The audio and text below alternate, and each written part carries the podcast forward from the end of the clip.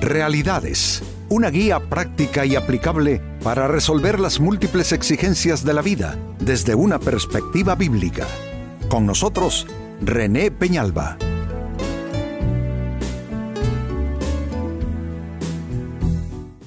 Amigos de Realidades, sean todos bienvenidos. Para esta ocasión nuestro tema, no seas político, di lo que realmente piensas. Y por supuesto, he de explicarme respecto a cómo estoy utilizando ese término, ese vocablo político, pues para no resultar eh, algo eh, enteramente negativo. Pero lo cierto es que cuando una persona eh, actúa en forma política, sus actitudes, sus actuaciones, en realidad no lo dice René, lo dice la Academia de la Lengua Española, que un, un comportamiento político es un comportamiento táctico, calculador, cortés y con frialdad y reserva. De nuevo lo reitero, no lo dice René, lo dice la Academia de la Lengua. El comportamiento de alguien cuando se vuelve un comportamiento político es entonces alguien que actúa de manera táctica, de manera calculadora, cortés, con frialdad y con reserva. Así es que con esto tiene que ver nuestro tema, no seas político, di lo que realmente piensas. Y atención a un ejemplo. En el Evangelio, según Mateo capítulo 21, versos 25 y 26, hay una polémica respecto a Juan el Bautista y los líderes religiosos al, al no querer quemarse con el pueblo, eh, al no querer eh, entrar en riesgo respecto a la opinión pública eh, en cuanto a lo que piensan del Bautista, mire lo que se dice a continuación. Mateo 21, versos 25 al 26. Ellos entonces discutían entre sí, diciendo, si decimos del cielo, nos dirá, ¿por qué pues no le creísteis? Y si decimos de los hombres, tememos al pueblo, porque todos tienen a Juan por profeta. Note la, la actitud política de esos líderes religiosos no quieren entrar en riesgo en cuanto a la opinión pública, entonces no quieren quemar su propia opinión respecto a si Juan el Bautista es alguien que viene de Dios o si no viene de Dios. Es la típica actuación política de las personas que no son enteramente transparentes, sino que se vuelven calculadoras y tácticas en su intercambio, su interacción con los demás. Ahora, la gran pregunta para nosotros cristianos, para nosotros creyentes, la gran pregunta, ¿cómo ser menos políticos y más transparentes? ¿Cómo dejar ese juego respecto a los demás o en relación a los demás? Eh, no quiero que la gente sepa exactamente qué estoy pensando, mejor voy a decir esto para que no se sepa, no se note exactamente cuál es mi opinión. Y entonces, ¿en qué caemos? En ambigüedades. ¿Cómo son las típicas respuestas de muchos políticos frente a la prensa? Ambigüedades.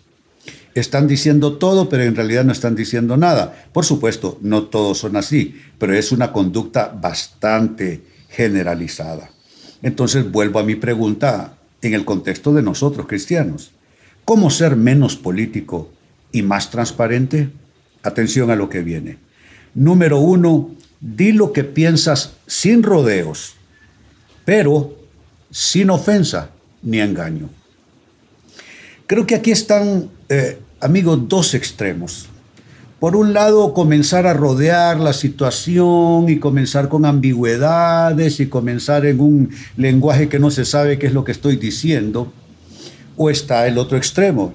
Me voy directo, sin rodeos, pero eso supone o requiere que deba tener el cuidado de no ofender, tratando de ser franco. Porque también vemos gente así, que están dispuestos y esa es su actitud, quieren ser francos contra viento y marea. Pero aquella franqueza termina siendo eh, frase hiriente, frase despectiva, eh, frase golpeante. Entonces esa supuesta eh, actitud directa para hablar se convierte nada más que en ofensa y en algunos casos también en engaño. Tenemos nosotros los creyentes que cuidarnos. ¿Por qué? Porque hay que reconocer y hay que más bien recordar a quién nosotros representamos. Representamos a Jesucristo. Y en el ejemplo de Jesucristo tenemos todo. Él tenía esa forma, vamos, digámoslo así, versátil de hablar con unas personas de un modo, con otras de otro. Por ejemplo, en una ocasión le trajeron unos niños para que los tocase y los bendijese. La gente se enojó, pensaban que era un, un, estorbo, una interrupción, y entonces reprendían a los que lo hacían. Y él les dijo, no, dejen a los niños que vengan a mí. Pero se enfrentó a la clase religiosa, a eso les llamó directamente sepulcros blanqueados, que por fuera se ven bien bonitos, pero por dentro solo están llenos de huesos y de muerte. Así nosotros tenemos que ir buscando elaborar nuestra manera de responder. ¿Y cómo lo elaboramos? Yo digo que sazonando nuestro hablar con la palabra de Dios. Así es que, ¿cómo ser menos político y más transparente? Di lo que piensas sin rodeos, pero sin ofensa ni engaño. Segunda clave, ¿cómo ser menos político y más transparente? Di lo que piensas con verdad, pero sin toxicidad. Hay gente tóxica y eso nos incluye a nosotros los cristianos también. Hay cristianos tóxicos. Usan la doctrina, la teología para estar atacando a otras personas, a otros grupos. Son esos cristianos criticones que van de un lado al otro llevando cizaña y solo recogen carroña. Estos no bendicen a la gente, estos no hablan de misericordia, estos no hablan de perdón, estos no tienen empatía, tampoco aceptación por nadie, sino que se han sentado en una especie de tribuna donde están juzgando y criticando a todo el mundo. Pues bien, de esta clase de personas las hay en todos los círculos, incluyendo el círculo de nosotros los creyentes. Pero tenemos que aprender a decir la verdad, pero sin necesidad de ser tóxicos. ¿Qué significa ser tóxicos? Hombre, e-, envenenar a la gente con lo que estamos diciendo. Yo creo que la toxicidad se quita de nuestra comunicación cuando eh, nos salimos de la actitud de querer ser nosotros los que juzgamos todas las cosas o que todo lo que se juzga se juzga eh, con base en nuestro criterio, opinión, gusto, teología, doctrina, lo que quieras. La gran verdad, cuando hablamos de seres humanos, la gran verdad es esta, ninguno está en el centro de la vida. Todos somos piezas que estamos interactuando unos con otros y efectivamente no hay nadie, incluso no hay ningún grupo, ni ideológico, ni religioso, ni político, que pueda agenciarse, eh, ser dueños enteramente de la verdad. Entonces, ¿qué es lo que nos queda? Hablemos verdad, no, no andemos por ahí engañándonos unos con otros, hablemos con la verdad, pero sin toxicidad. Sigo sumando respuestas. ¿Cómo ser menos político y más transparente? Tres, di lo que piensas de otros, pero sin rencor ni malicia. Que tenemos que expresar nuestra opinión, tenemos que expresarla. Es que no solamente es un derecho, es una obligación. Y creo yo que la persona que esconde su opinión, su sentir, al final o termina seriamente reprimida o termina enferma mental y psicológicamente hablando. Creo que decir lo que opinamos de lo que sucede alrededor, incluyendo a las personas, eso es una cosa que debe ser vista como algo natural, algo normal. El problema no está en eso. El problema no está en decir lo que uno piensa de las personas, el problema está en decirlo mal decirlo de manera enfermiza, decirlo de manera contaminante, decirlo con rencor, decirlo con malicia. Nada más censurable que alguien que está opinando acerca de otro, pero lo está haciendo maliciosamente, rencorosamente, lo está haciendo con absoluta maldad.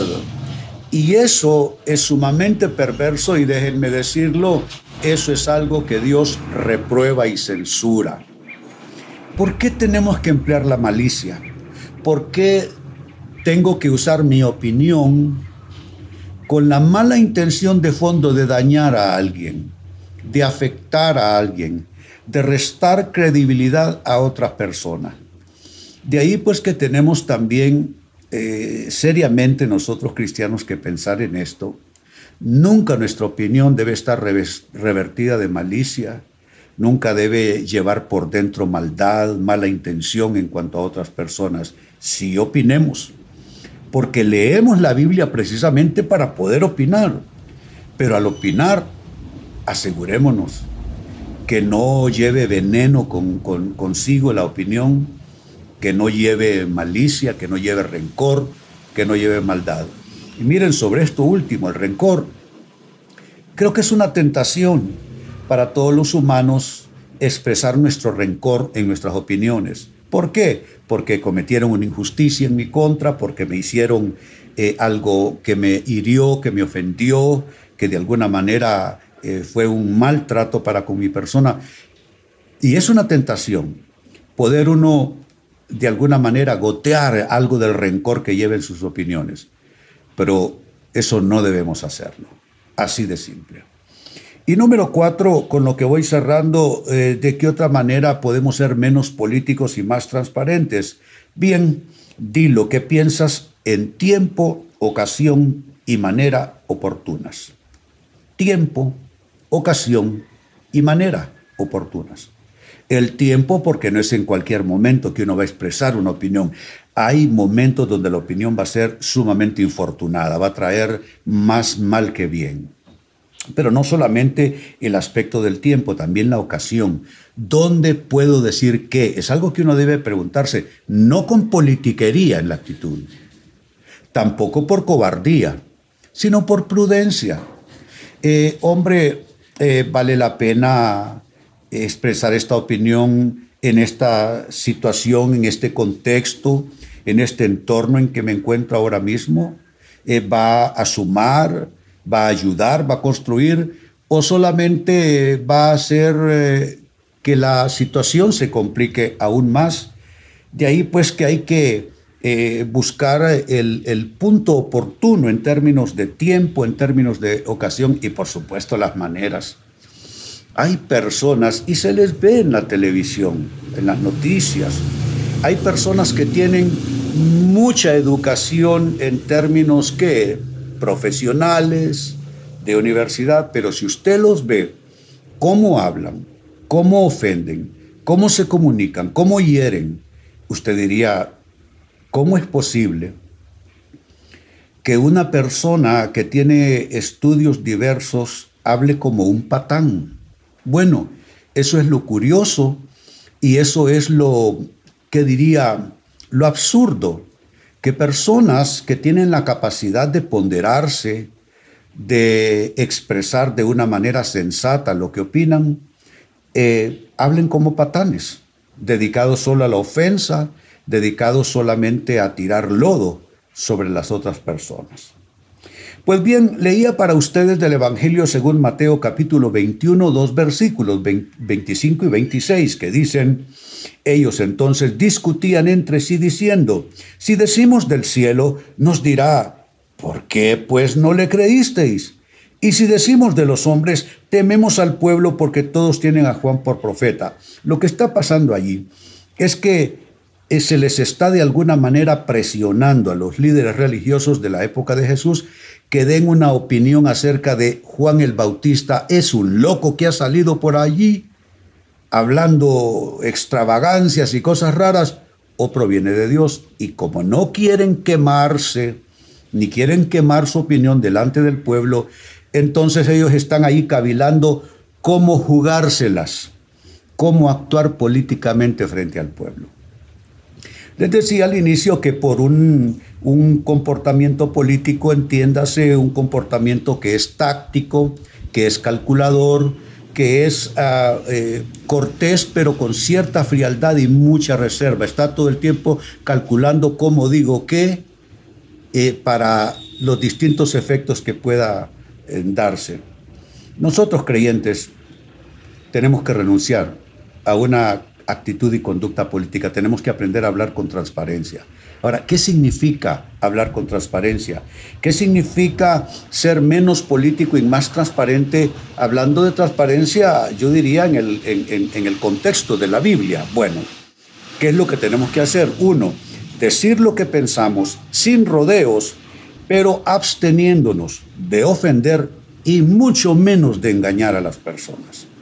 Segunda manera de hacerlo, decir lo que pensamos y definitivamente con verdad. Pablo dijo que hablemos con la verdad. Decir lo que pensamos con verdad, pero sin toxicidad, sin veneno en nuestras palabras. ¿Y qué es el veneno? La mala intención. Tres, ¿qué más hacer para ser menos políticos y más transparentes? Decir lo que pensamos de otros, que tenemos que opinar sobre otros, pero opinar sin rencor y sin malicia. Y finalmente también decir lo que pensamos en tiempo, ocasión y manera oportunas. Amigos, con esto cierro el tema, de igual manera me despido. Y les recuerdo que nuestro enfoque de hoy ha sido titulado No seas político, di lo que realmente piensas. Hemos presentado Realidades con René Peñalba. Puede escuchar y descargar este u otro programa en rene-penalba.com.